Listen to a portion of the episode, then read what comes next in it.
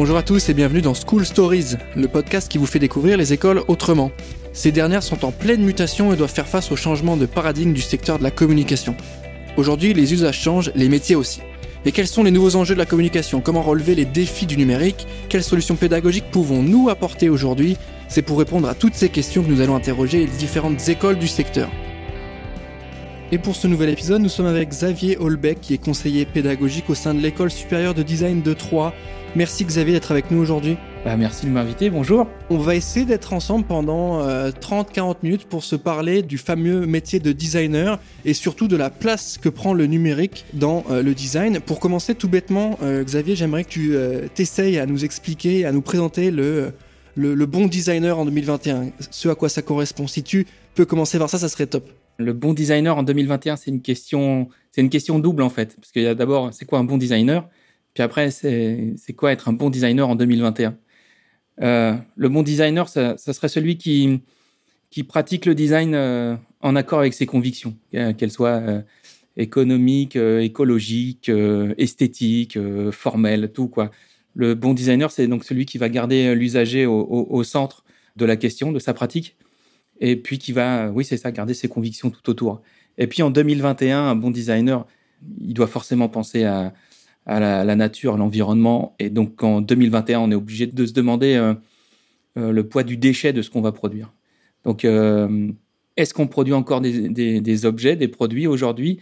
Et, euh, et, pourquoi et comment? Quel est le mm. quel est l'impact sur ce qui nous environne? Tout ça, c'est des questions euh, qui sont maintenant obligatoires pour le designer de, de 2021 et après. On peut plus produire du plastique sans, sans réfléchir maintenant. Ouais. Alors que le plastique est une matière fantastique. Oui, notamment sur tout ce qui va être objet de marque ou packaging. Oui, c'est ça. Et euh, donc on est obligé de réfléchir sur euh, euh, effectivement bah, un, une chose assez simple, mais un, un, paquet en carton. Maintenant, il n'y a plus de colle. Enfin, refusez les, n'achetez plus euh, d'emballage carton avec de la colle parce que c'est c'est pas recyclable. Donc euh, voilà, ça c'est une des premières bases. Après, on pourrait dire qu'un ouais un bon produit, c'est un produit qui n'a pas de déchets. Le, le déchet serait euh, le, le, propre de l'homme en fait. C'est-à-dire qu'on est les seuls animaux euh, à laisser des déchets. Donc le designer aujourd'hui, il doit trouver euh, des solutions à ça. C'est-à-dire que c'est un poste clé, c'est un endroit, c'est un, c'est quelqu'un qui est vraiment une espèce de clé de voûte sur euh, mm -hmm. euh, la rencontre entre l'écologie et la production, la production de masse. Comment continuer de produire, mais sans avoir, en ayant moins d'impact sur la nature. Ok, bah merci Xavier pour cette belle entrée en matière. Je pense que c'est un vrai sujet et ça fait sens ce qu'on se raconte là. C'est pas uniquement euh, pour faire joli, c'est un vrai sujet. On le voit, les designers sont au cœur de ce problème, au même titre que les marques, en vérité. Sur l'aspect digital, on sait que le numérique a un, impact assez important sur le design en tant que tel. Est-ce que tu pourrais essayer de nous dresser euh, l'impact de numérique sur le design? Est-ce que c'est simplement une évolution des pratiques, une évolution logique des usages euh, par rapport au graphisme traditionnel ou est-ce que ça va un peu plus loin? Eh ben, ce qui est fou, c'est que le, numérique, il a un impact euh, sur tout aujourd'hui. Donc, en fait, euh, évidemment, on, a une évolution du, graphisme sur, sur les interfaces graphiques, mais en fait, comme tout devient numérique, maintenant, une ampoule peut être connectée, donc elle est numérique. Euh, une voiture peut être connectée, elle est numérique. Un frigo. Donc, à partir de là, comme tout devient numérique, en fait, le numérique a un impact sur absolument tout ce qui nous entoure. Et pour revenir à ce qu'on disait juste avant, il y, a, une question sur l'écologie et le numérique. Mais en fait, si on gère bien le numérique, on va pouvoir faire des économies d'énergie, des économies de, matière. Donc, euh, il, y a un, véritable enjeu sur euh, faire évoluer le numérique. Comment, euh, comment réconcilier le numérique et l'écologie? Je crois que c'est une question vraiment une question hyper importante pour demain. Aujourd'hui, pour l'instant, on n'y arrive pas bien, mais on va y arriver. Est-ce que ça, c'est des sujets d'échange avec vos étudiants au sein de l'école supérieure de design de Troyes C'est des, éléments sur lesquels vous discutez, vous échangez, vous essayez de les sensibiliser? Oui, euh, sur ça, on a beaucoup d'échanges. Nous, on, a on, est persuadé de l'importance de ça. Et on voit aussi que nos étudiants le sont. Cette année, on a fait des choses euh, un peu nouvelles parce que, à cause du Covid, donc on a, il y a des choses qu'on a transformées, des cours, ou, euh, et donc on, a fait quand même des échanges de questions-réponses avec euh, les étudiants en agora, euh, ouvert comme ça. Et vraiment, ce qui revient le plus dans les préoccupations des étudiants, c'est euh, effectivement l'environnement, la nature, l'écologie. Et donc, nous, ça nous rassure aussi sur euh, ce qu'on essaye de dire sur ça. on est en accord avec les étudiants. Mais effectivement, on échange là-dessus. On a des cours d'éco-conception. On a, il y a vraiment un travail qui est fait pour euh, réfléchir le monde tel qu'il doit être demain. Merci Xavier pour ce point d'éclaircissement. Je pense que c'est important d'avoir le retour, en tout cas le lien avec les étudiants sur ces thématiques-là. Aujourd'hui, pour essayer de, mettre un peu en lumière la place de ce fameux design aujourd'hui auprès des marques, est-ce que tu pourrais nous, expliquer, nous définir, nous remettre à l'esprit la place du design dans la stratégie des marques aujourd'hui? Vaste question. Ouais, vaste question. Euh, pour nous, la place, elle est centrale. Enfin, le, le design a une place euh, éminemment stratégique. C'est-à-dire que euh, le, designer, il a une, vision, peut avoir une vision à temps court, moyen et long terme. Donc, penser la transformation de l'entreprise et de sa production ou de ce qu'elle produit, c'est aussi le travail du designer. Parce que le designer, c'est pas seulement un designer, c'est pas quelqu'un, juste quelqu'un qui va faire des belles formes qui va dessiner des belles courbes. C'est, il y a aussi un vrai enjeu stratégique sur la production. Comment le designer peut être le vecteur dans une entreprise d'une évolution, euh, d'une innovation, d'un nouveau moyen de production ou d'une meilleure communication. Le designer, il a vraiment, euh, il a vraiment un poste vraiment clé en stratégie. Et puis, il y a une chose qui est double aussi, c'est que il y a encore beaucoup d'entreprises qui n'ont pas conscience euh, de l'importance de ce que peut apporter un designer. Et donc, le designer, il a aussi une chose comme ça à faire. Il doit aller euh, cultiver, il doit apporter de la culture design dans les entreprises pour que les entreprises puissent prendre conscience de ce qu'elles peuvent gagner. Si on prend un exemple euh, vraiment hyper basique, Apple avec Jonathan Ive, ben, quand il fait le, premier iMac, ben, tout est pensé pour que ce soit simple, à l'intérieur, à l'extérieur. Le truc est transparent parce qu'on se dit que si c'est transparent, ben on voit, on comprend mieux ce qui est dedans. Euh, tout est pensé, toutes les lumières, toutes les LED, et puis même à l'intérieur, le système d'exploitation est pensé pour être le plus simple possible. Et ça, ça a été vraiment un, donc c'est un, exemple très basique, hein, mais ça, ça a vraiment été une, un tremplin aussi pour Apple. Ça a été une renaissance chez Apple. Est-ce que tu as des, as, des idées en tête là de, de, choses auxquelles les marques sont, sont confrontées, et auxquelles elles peuvent répondre grâce au design? Tu vois, on a l'impression que le design, il est la solution de pas mal de problèmes en vérité, notamment sur la réflexion stratégique, sur la présence à l'esprit qu'on peut avoir auprès des consommateurs. On a vraiment l'impression que le design est, une solution au même titre que le marketing ou que la strat. Eh ben, le design, c'est une solution, mais c'est aussi euh, peut-être avant tout le design, c'est une question en fait, euh, dans, la méthodologie, ce qu'on fait avec les étudiants, c'est vraiment de trouver la bonne question. Trouver une solution, c'est d'abord poser la bonne question. Donc, en fait, une entreprise qui a un souci, il faut vraiment bien euh, comprendre le, le, problème pour pouvoir y répondre. Donc, c'est vraiment ça. C'est peut-être qu'on n'a pas besoin de faire un nouvel ordinateur, mais juste de changer quelque chose. Peut-être qu'on n'a pas besoin de réinventer la roue à chaque fois. Mais en tout cas, oui, euh, il y a des solutions. Après, il y a la méthodologie euh, des designers euh, ça va leur permettre d'apporter des choses auxquelles les entreprises n'ont jamais pensé. Nous, on le voit dans, notre travail avec certaines entreprises, des étudiants qui apportent des, innovations sur des produits qui n'ont pas bougé depuis 15 ans. Et soudain, l'entreprise se dit Ah, mais oui. Et pourtant, le designer n'est pas un spécialiste de la chose sur laquelle il intervient, du produit sur lequel il intervient, mais par une méthode, il va réussir à trouver euh, la question qui fait que pourquoi ce produit pourrait être mieux. Et qu'est-ce qui va le définir alors ce designer? Parce que a priori, on a souvent l'interprétation, on a souvent l'image du designer qui est un exécutant, qui, qui, produit, etc. Et, euh, et en vérité, là, ce que tu m'apportes comme réponse, c'est qu'on a vraiment le sentiment qu'il est au cœur des réflexions et des euh, solutions qu'on peut apporter. Donc, à, quoi il va servir en vrai ce designer-là qui, au final, est plus qu'un simple exécutant et qu'un simple euh, motion designer ou DA La place du designer, c'est vraiment euh, de faire évoluer les choses, on va dire, et dans le bon sens autant que possible. Et donc, il peut pas être un. Il y a des designers qui vont être de simples exécutants. En fait, chaque chaque designer doit trouver qui il est. Il y en a qui vont être de très bons exécutants et qui vont même apporter des plus, qui seront pas euh, comment ils seront des des exécutants plus plus.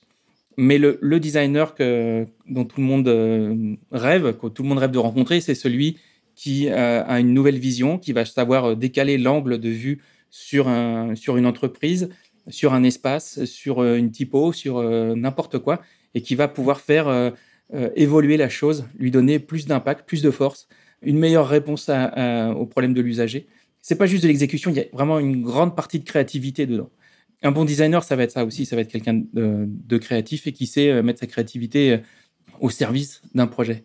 C'est ça aussi euh, la question, c'est comment être au service d'eux, puisqu'il faut pas être plus fort que la marque, il faut être au service de la marque. Est-ce que c'est pas un peu dur ça justement de se mettre au service et du coup de d'expliquer ses idées, d'expliquer pourquoi on va plutôt faire de l'UX comme ça plutôt que comme si et d'expliquer sa mécanique créative à une marque qui a déjà des idées bien ancrées. Est-ce que c'est pas ça un peu qui est vraiment le, la tâche la plus ardue du designer? Ah si, ça peut être la tâche ardue. C'est aussi que bah, ce qui peut se passer aussi, c'est que les entreprises pensent que en deux jours c'est réglé. Et euh, bon bah c'est pas c'est pas vrai. Ça peut être des mois de travail pour changer. Euh, la première page d'un site ou euh, la forme du volant d'une voiture. Donc c'est hum, beaucoup plus euh, compliqué. Et justement, quand on va parler de, rentrer un peu dans le détail, on parle de designer, on parle de design, on parle aussi d'UX design ou d'UI design. Est-ce que tu peux nous expliquer ces termes concrètement? Parce que c'est vrai qu'on les entend assez souvent. Nous dire ce à quoi ça correspond. UX, c'est expérience euh, utilisateur. Et UI, c'est interface user. Enfin, donc c'est le design de l'interface et de l'expérience. C'est-à-dire c'est comment quelqu'un euh, va vivre la rencontre avec ce que vous avez fait.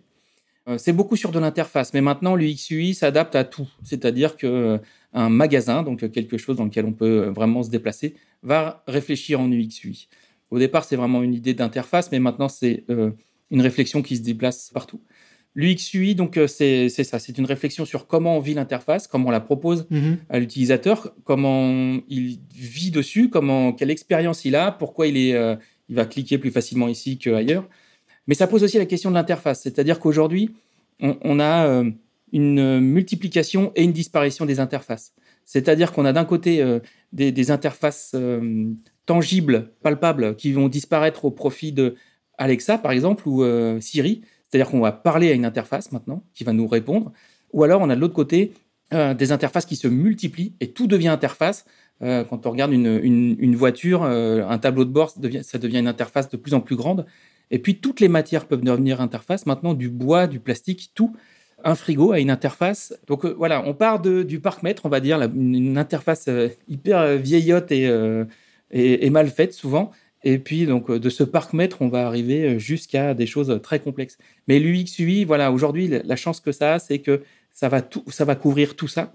Et que comme le, numérique est en train de, à commencer depuis un bon moment d'infuser tous les domaines, eh bien, l'UX UI se, se répand aussi, quoi. Mais c'est quoi les enjeux, du coup? Est-ce que c'est, euh, rendre ça uniquement agréable? Est-ce que c'est rendre ça facile d'utilisation? Est-ce que c'est rendre ça user-centrique, comme on dit? C'est quoi l'enjeu derrière tout ça? Euh, l'enjeu, c'est toujours de simplifier euh, l'usage quand même. Et que l'utilisateur ait une, comment dire, vive un, événement, un moment agréable et, comment on le guide vers quelque chose. Mais ça, c'est et donc ça va être partout. Ça va être sur tout sur tout type d'interface, comme je disais, que ce soit donc le frigo ou même si on pense à un jardin, un jardin euh, dans un centre-ville, le passage de la grille, comment on va jusqu'au toboggan et par où on passe. Bon, bah, tout ça, c'est une, interface. On pourrait le penser comme une interface et donc comme une expérience de comment on va de la grille euh, jusqu'au toboggan. Et ce qui est assez drôle avec ces expériences utilisateurs et d'interface, c'est que quand c'est bien fait, on s'en rend même pas compte, on se dit même pas que ça a été travaillé, pensé, réfléchi. Mais par contre, quand il y a un défaut, on se dit, mais attends, ils sont bêtes d'avoir pensé ça comme ça. L'application, elle est pas, elle est pas euh, intuitive. On met 15 ans à trouver le, call to action vers le mail, etc. Donc c'est assez fou cette capacité à, quand on fait bien le job, bah c'est cool, mais ça, ça, ça, ça se voit pas, ça se, c'est palpable sans vraiment l'être. Et d'un seul coup, quand on le fait un petit peu moins bien, c'est tout de suite une vraie barrière à l'entrée dans l'utilisation, soit d'un site, soit d'une appli. C'est ça, il y a, pour reprendre l'exemple du parc-mètre, il y, a des, il y a des parcs-mètres sur lesquels il est écrit appuyez sur euh, le bouton jaune et il y a un bouton jaune qui est dessiné. Et en fait, c'est pas, c'est une représentation du bouton. Le bouton, il est 15 cm en dessous. Et donc, tout le monde appuie sur ce faux bouton jaune au début. Pour moi, c'est un des pires exemples d'interface euh, enfin, raté, quoi. C'est un peu comme on dit quand on y va à 3. On y va à 1, 2, 3, on y va. Ou, tu vois, c'est un, un, peu ça, j'ai l'impression. Et ça, c'est pas simple. Et toi, qu'est-ce que tu vois être enseigné aux étudiants sur cette fameuse euh, matière, je sais pas si vous avez une matière sur l'UX et lui, je pense que si. Est-ce qu'il y a des nouvelles choses que vous leur apprenez là-dessus? Parce que je pense que ça a bien changé entre 2022 euh, et 2012. Euh, euh. oui. Nous, on a, on a un cours qui s'appelle UX-UI pour revenir à ce que tu disais juste avant, pour revenir à, cette idée, l'affordance. l'affordance, c'est l'habitude qu'on a devant un objet de, de, la façon dont on s'insère. L'exemple typique, c'est une porte. S'il y a une poignée, on va tirer la porte. S'il n'y en a pas, on va pousser la porte. Et donc, vous pourrez faire l'expérience quand il y a une, régulièrement, quand il y a une poignée, vous tirez alors qu'en fait, il fallait pousser et que ça a été mal fait. Donc ça, c'est l'affordance. L'affordance, ça va être quand on est sur un site, ça va être que dès que c'est bleu et souligné, on va pouvoir cliquer. Ça, on le sait, on n'a plus besoin de l'apprendre. Donc c'est toutes ces choses-là, toute cette, euh, tous les menus déroulants sont en haut, euh, le reste est en bas. Euh, voilà, tout, on a une habitude. C'est une sorte de contrat social, non? J'ai l'impression que c'est un contrat entre l'appli et le site et l'utilisateur. Ouais, il y a une sorte de convention entre le site et, et, l'utilisateur, et donc on arrive tous à se déplacer dedans. Mais le revers de la médaille, c'est que tous les sites sont en train de se ressembler finalement. Et donc, alors qu'il y a 20 ans, on, on s'envoyait des mails en disant il faut absolument que tu ailles voir ce site, ça, ça n'arrive plus maintenant. Donc ça, ça c'est dommage. il y a une espèce de d'uniformisation du net comme ça qui est en train de se créer. Pour revenir plus à ce qu'on disait, à l'école, on a effectivement un cours UX/UI euh, qui est proposé en deuxième année où on, va intervenir avec euh, des logiciels euh, pro pour faire une interface. Mais on a aussi, sur les trois premières années, on a comme ça tout un parcours numérique qui est créé pour apprendre quand même des bases de code, pour apprendre comment un objet peut être communicant ou un objet peut être connecté pour nous, il est hyper important aujourd'hui de se dire que le numérique, il n'est pas que dans le web. Le numérique, il est forcément dans un contexte. Et euh, ce contexte, il, englobe énormément de choses. Donc, euh, bah, pour revenir à ce qu'on disait, juste prendre le, mot smart, le smartphone, le smart car, le smart media, la smart city, tout ce qui est smart, ben voilà, c'est numérique. Et il faut absolument aujourd'hui que les designers s'en emparent. Ils s'en emparent déjà, mais il faut, qu'il faut préparer les, les futurs designers à s'en emparer davantage et à être plus présent. Il y a souvent une, espèce de, différence entre le designer et euh, l'ingénieur. Et là, c'est des moments où on va avoir la rencontre designer-ingénieur. Et euh, nous, ce qu'on pense, c'est que si on commence à parler le même langage que l'ingénieur, on va vraiment pouvoir discuter avec lui. Donc, il faut quelques bases de code, il faut quelques bases technologiques pour pouvoir discuter avec un, ingénieur et pour pouvoir surtout imaginer les solutions, des réponses, des évolutions. Et c'est souvent ça, on le voit, il y a pas mal de, designers euh, connus à travers le monde qui ont eu, une formation, non pas de design, mais de d'architecte ou de d'ingénieur en bâtiment notamment, et euh, qui mixent leurs compétences pour arriver sur du design. Donc quelque chose de d'utile, de créatif, et en même temps bah, qui tient la route et qui euh, fonctionne. Donc on a un peu le sentiment que ouais, ces deux mondes doivent se rencontrer et plus ils sont proches, plus souvent on arrive à des belles choses efficaces. Est-ce que toi tu arriverais à nous dresser ou est-ce que tu as déjà en tête quelques grandes tendances sur ces sujets-là Tu m'as parlé de smart cities, c'est vrai que c'est un mot qui revient beaucoup. Est-ce que tu as en tête euh, des grandes tendances sur euh, le design numérique aujourd'hui? Ouais, en, architecture, il y a une grande tendance euh, qui a déjà quelques dizaines d'années. En fait, ça vient de, entre autres, Zaha Hadid et Frank Gehry, euh, deux architectes qui ont commencé à dessiner des formes qui n'étaient pas formellement c'était nouveau, mais en plus on ne savait pas comment faire les plans. Donc on ne savait pas comment passer du dessin euh, au plan et donc à la planification, à la construction. Alors ils ont travaillé avec Dassault Systèmes et Dassault Systèmes a créé euh, Katia. À partir de là, donc Franck Gehry et Zahadid ont pu faire des bâtiments qui étaient impensables avant. Et ça, ça donne petit à petit naissance à de nouvelles pratiques. Et donc on voit émerger beaucoup de, ce design génératif sur le bâtiment, donc euh, avec Katia ou avec Grasshopper, qui sont euh, deux, systèmes pour faire du, génératif. Et donc d'avoir des bâtiments comme ça qui ont une certaine, comment dire, à un moment la conception nous échappe parce que le code nous échappe un peu. Et ça, c'est en train de glisser aussi dans le monde du design, c'est-à-dire on a un changement d'échelle sur soit du, de l'aménagement, enfin de, l'architecture d'intérieur, ou encore même du produit, ou même du graphisme. En fait, euh, tout doucement, il y a quelque chose comme ça, une tendance de design génératif, comme on l'appelle. Donc c'est quelque chose qui va générer des formes d'après des règles. Ce design génératif, il est en train de, ouais, ouais, de, vraiment impacter le, le monde du design. Moi, je trouve que c'est une des tendances. Après, il y en a énormément des tendances. Juste déjà, graphiquement, il y a des tendances qui se, qui se dégagent sur je sais pas, le flat design ou euh, des choses comme ça qui, qui euh, là, ça fait maintenant, maintenant c'est bien installé. Mais euh, il y a toujours des tendances qui vont se mettre en place avec soit des couleurs aussi, et il y a aussi des tendances formelles sur le mobilier, sur la voiture, sur, sur tout ce qui nous entoure. Le designer, il doit, il doit attraper la tendance pour en, pour en faire ce qu'il veut. Il ne faut pas qu'il soit au service d'une tendance. Ouais, c'est ça. Il se met pas dans les clous de la tendance, il en tire ce qui peut l'intéresser. C'est ça. Sinon, c'est pas intéressant. En fait, c'est ce que je disais tout à l'heure, c'est qu'un designer, il doit pas être juste là pour faire de la forme, hmm. parce que euh, ce qui est vraiment important, c'est que son projet, il ait du sens. Donc euh, voilà, il faut qu'il y ait le fond et la forme, comme on dit, voilà, pour qu'un projet soit intéressant. S'il est que formel, bah, si on reprend, ça, c'est pareil, l'exemple hyper bateau du presse-agrumes de Stark, il est super beau, mais il marche très mal. Et même lui le dit. Hein. Hmm. Même lui le dit. Et d'ailleurs, il dit de ce presse-agrumes que peut-être le designer, son travail, c'est aussi de créer de la conversation. C'est pour dire à quel point son truc marche pas et que ce qu'il dit, c'est bah, c'est chouette, comme ça, on a un sujet de conversation. Mais euh, oui, oui, la forme ça marche pas. ça, c'est intéressant, justement. Et, bah, tu, tu m'as parlé de, de, presse euh, agrume. Euh, est-ce qu'il y, y, a un champ d'expression de ce, de ce design numérique qui est autre que celui des marques et celui, par exemple, des sites web? Est-ce qu'on parle aussi peut-être d'industrie Est-ce qu'on tu nous l'as évoqué Est-ce qu'on parle aussi d'architecture Tu l'as évoqué Est-ce qu'on parle aussi de mode, peut-être? Oui, on pourrait citer par exemple François Brumant.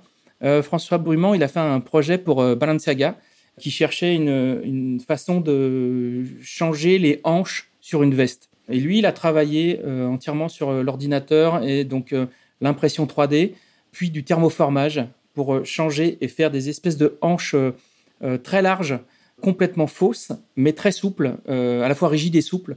Ça a été ça son travail. Lui, il est vraiment, euh, François Brumant, c'est un des designers français qui travaille le plus sur le design génératif aujourd'hui, sur de la calandre de voiture ou sur euh, tout un tas d'autres projets, puisque si on a envie qu'il y ait un certain nombre, un certain volume d'air qui rentre dans la voiture, eh ben, à partir de, une fois qu'on a ce volume, on peut le décomposer en nombre de cases qu'on veut. Donc c'est ce qu'il avait fait. Pour Balenciaga, il avait fait ses, hanches démesurées sur, euh, sur les mannequins. Et donc, euh, le numérique, par les, technologies euh, qui, l'entourent, bah, c'est ce qu'on disait tout à l'heure, ça impacte tout. Effectivement, l'impression 3D, enfin, la, fabrication additive, parce qu'on a la fabrication additive et même la fabrication soustractive, c'est-à-dire comment on va venir creuser dans un matériau. tout ça, ça permet de faire des choses qu'on ne pouvait pas faire il y a 30 ans. Quoi. Euh, et, donc, ça permet de penser aussi des projets, des produits, des espaces de, façon qui était impensable avant. la révolution qu'on vit en ce moment, elle, est fantastique. Et qui n'est pas uniquement au service du beau, parce que ça aussi, c'est un vrai sujet, qui n'est pas uniquement au service du beau, qui peut être au service de la praticité, de la légèreté, d'un, je pense euh, notamment aux mâles euh, Louis Vuitton, qui sont euh, pour certaines retravaillées avec d'autres matériaux, avec d'autres systèmes de production liés au design numérique, qui en font des choses beaucoup plus légères, parce qu'historiquement, les mâles LVMH, elles sont hyper lourdes, hein, on les connaît. Donc il y a peut-être ça aussi, l'aspect un peu plus éco-responsable, avec d'autres matériaux, un peu plus pratiques, un peu moins polluantes sur la prod. Oui, par exemple, sur, sur Fusion 360, maintenant, il y a directement une, possibilité de faire de l'optimisation topographique. Et donc, en fait, l'ordinateur, euh, selon les forces qu'on lui donne, il va redessiner euh, la forme pour qu'elle réponde au mieux euh, ensuite aux, aspects techniques, aux forces qu'on va mettre dessus. Decathlon travaille sur des fourches de vélo qui sont faites comme ça. Le, labo, de, Decathlon, le labo de recherche de Decathlon en design, il est incroyable. Ouais, c'est fou ce qu'ils font. C'est fou, c'est complètement fou entre de, de, la toile de tente. Enfin, c'est c'est fou. Et, toujours l'utilisateur au centre. C'est-à-dire, là, pour la toile de tente, ils se sont dit, qu'est-ce qui est pénible quand on campe? C'est monter la mm. tente. Bon, bah, mm. ils ont résolu le, problème. Ils ont, ils, ont, ils ont de la R&D qui est à la fois sur, comme tu le dis, hein, sur l'expérience utilisateur et en même temps sur les matériaux. On pense notamment à leurs chaussures euh, en fibre, de papier ou de, de, produits recyclés. On parle, c'est assez dingue la capacité qu'ils ont à produire et n'ont, ils n'ont pas forcément les mêmes moyens qu'une grosse marque. C'est ça qui est assez aussi euh, déstabilisant. Ouais, ils sont assez puissants quand même. Et puis bon, après, ils ont des lieux de production qui sont pas toujours. Euh, après, les cadres de vélo, il y en a très peu qui sont faits en Europe. Euh, sur la production mondiale de cadres de vélo, il y en a très très peu en Europe. Mais euh, oui, ils arrivent à faire des choses robustes et pas très chères. Mais après, ils ont des moyens de production qui sont peut-être parfois, comment dire, questionnables sur la capacité d'activer justement vos étudiants. Je rappelle ton poste officiel aujourd'hui au sein de l'école supérieure de design de Troyes, tu es conseiller pédagogique, donc tu es quand même pas mal en relation avec les étudiants. Est-ce qu'il y a une façon singulière d'apprendre le design au sein de l'école? Est-ce qu'il y a un, credo, euh, euh, des, valeurs fortes euh, au sujet de l'apprentissage et de la pédagogie? Oui, voilà, je, suis conseiller pédagogique. Ça veut dire que j'ai une, fonction d'encadrement à la fois d'enseignants, mais à la fois de certains euh, intervenants. Et puis, euh, donc, on, monte avec euh, toute l'équipe pédagogique les, programmes, avec une super équipe pédagogique, je dois le dire, je le souligne. Et donc, dans cette école, je crois que ce qu'on a un peu de particulier dans, l'école sur l'approche, c'est on pense, comme je le disais tout à l'heure, que on peut pas faire de graphisme si on pense pas à l'endroit où le graphisme va être posé. Pareil pour un produit. Et pareil, un, espace, on peut pas le penser sans savoir ce qui va être écrit ou quel produit il y aura dedans. Et un service, dans quel espace il se passe. Donc en fait, on a vraiment la question du contexte et donc de comment en fait euh, peut-être euh, de dire design graphique, design d'espace, design produit. Peut-être que c'est un peu dépassé et qu'aujourd'hui, ce qu'il faudrait se dire, c'est comment on a un design global de tout ça. Comment on devient un designer qui pense à un ensemble. C'est ça qu'on fait euh, euh, toute l'année avec nos étudiants et qu'on veut aussi ajouter maintenant avec le numérique. Euh, on a commencé le numérique, mais là, on va vraiment développer un nouveau programme. Et puis, l'autre grande spécificité, c'est on est en lien très proche avec les entreprises.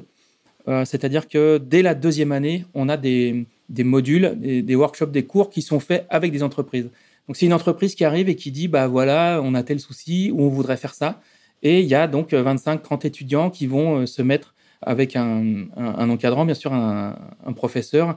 Une des spécificités aussi de l'école, c'est que toutes les personnes qui interviennent sont des professionnels du design.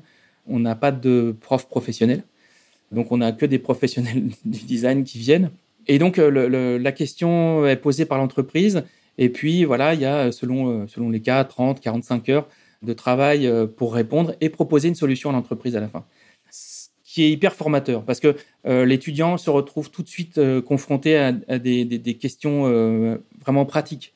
Il peut rêver autant qu'il veut, mais à un moment, il y a une faisabilité qui va se poser. Et, donc, on a comment on va rejoindre ce rêve et cette faisabilité. C'est ça. Et donc, voilà, je trouve que les spécificités de l'école, c'est cette idée d'un design qui englobe tout, qui est présent partout et donc qui est global et puis euh, le lien très très fort avec l'entreprise. En cinquième année, euh, c'est 6 euh, à 7 mois de travail sur un projet avec une entreprise. En cinquième année, c'est une entreprise, un étudiant, un projet sur 6-7 mois. Donc il y a toute une, vision, une approche du réel aussi, de, de connecter au réel, au contexte, à ce à quoi ça va servir. Il y a une démarche qu'on perçoit un peu comme transversale, globale, qui essaie d'avoir un axe de réflexion un peu plus large, c'est ça? Effectivement, oui, c'est ça. Le, terme global, il est hyper important. Alors, c'est difficile à. Je pense que c'est un peu difficile à comprendre et que et qu'on a besoin de se rassurer en pensant design graphique, design produit, design espace. Mais nous, on a on a cette idée de que tout que tout est lié. On peut pas voilà, on peut pas penser une affiche sans se dire qu'elle va être posée dans une ville. Donc, on, est obligé de penser l'urbain. On peut pas faire un mobilier urbain sans penser euh, à la ville. Voilà, tout ça, c'est tout est lié. Donc, on essaye de prendre ça en compte cette histoire de contexte qui est partout.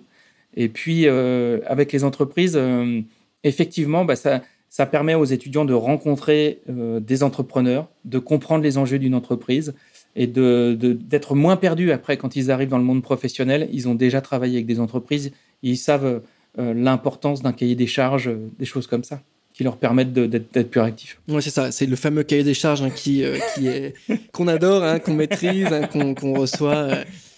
Xavier, pour terminer cet épisode, si tu le veux bien, j'aimerais que tu nous donnes un ou deux conseils pour les étudiants qui nous écoutent aujourd'hui, qui aimeraient devenir designer. Euh, voilà, qu'est-ce qu'il faut être, qu'est-ce qu'il faut faire, qu'est-ce qu'il faut avoir? D'abord, il faut, absolument prendre du plaisir dans sa pratique de designer et donc trouver comment s'accorder avec ce qu'on fait. Quand un projet, euh, je ne sais pas comment dire, mais quand un projet ne, ne nous convient pas, mais qu'on doit quand même le faire, eh ben, comment l'exploser pour qu'il nous plaise, quoi pour ces études-là, ce qui est important, c'est d'être, euh, ouais, effectivement, il faut être curieux, il faut avoir euh, soif de, soif d'outils aussi, parce qu'il y a un moment où il y a une confrontation à la matière, que ce soit la matière euh, papier, la matière numérique, le bois, l'acier, le verre, la porcelaine, le tissu. Enfin voilà, il y a, y a, une confrontation au réel. C'est ça qui est génial aussi, c'est le moment. On est de plus en plus face à nos ordinateurs quand on débute un projet. Mais notre objectif, c'est passer du pixel à l'atome et donc euh, bah, de, transformer ça en réalité. Euh, donc euh, ouais, il faut avoir une, soif de matière et puis une soif de, soif d'outils, de la curiosité, de la culture aussi parce que hum, voilà, c'est hyper important d'avoir des références, de savoir d'où on vient, où on va. C'est assez jeune hein, le design parce que c'est pas c'est pas, pas très vieux, donc on peut on peut connaître comme ça une, dizaine de noms et, c'est déjà beaucoup quoi.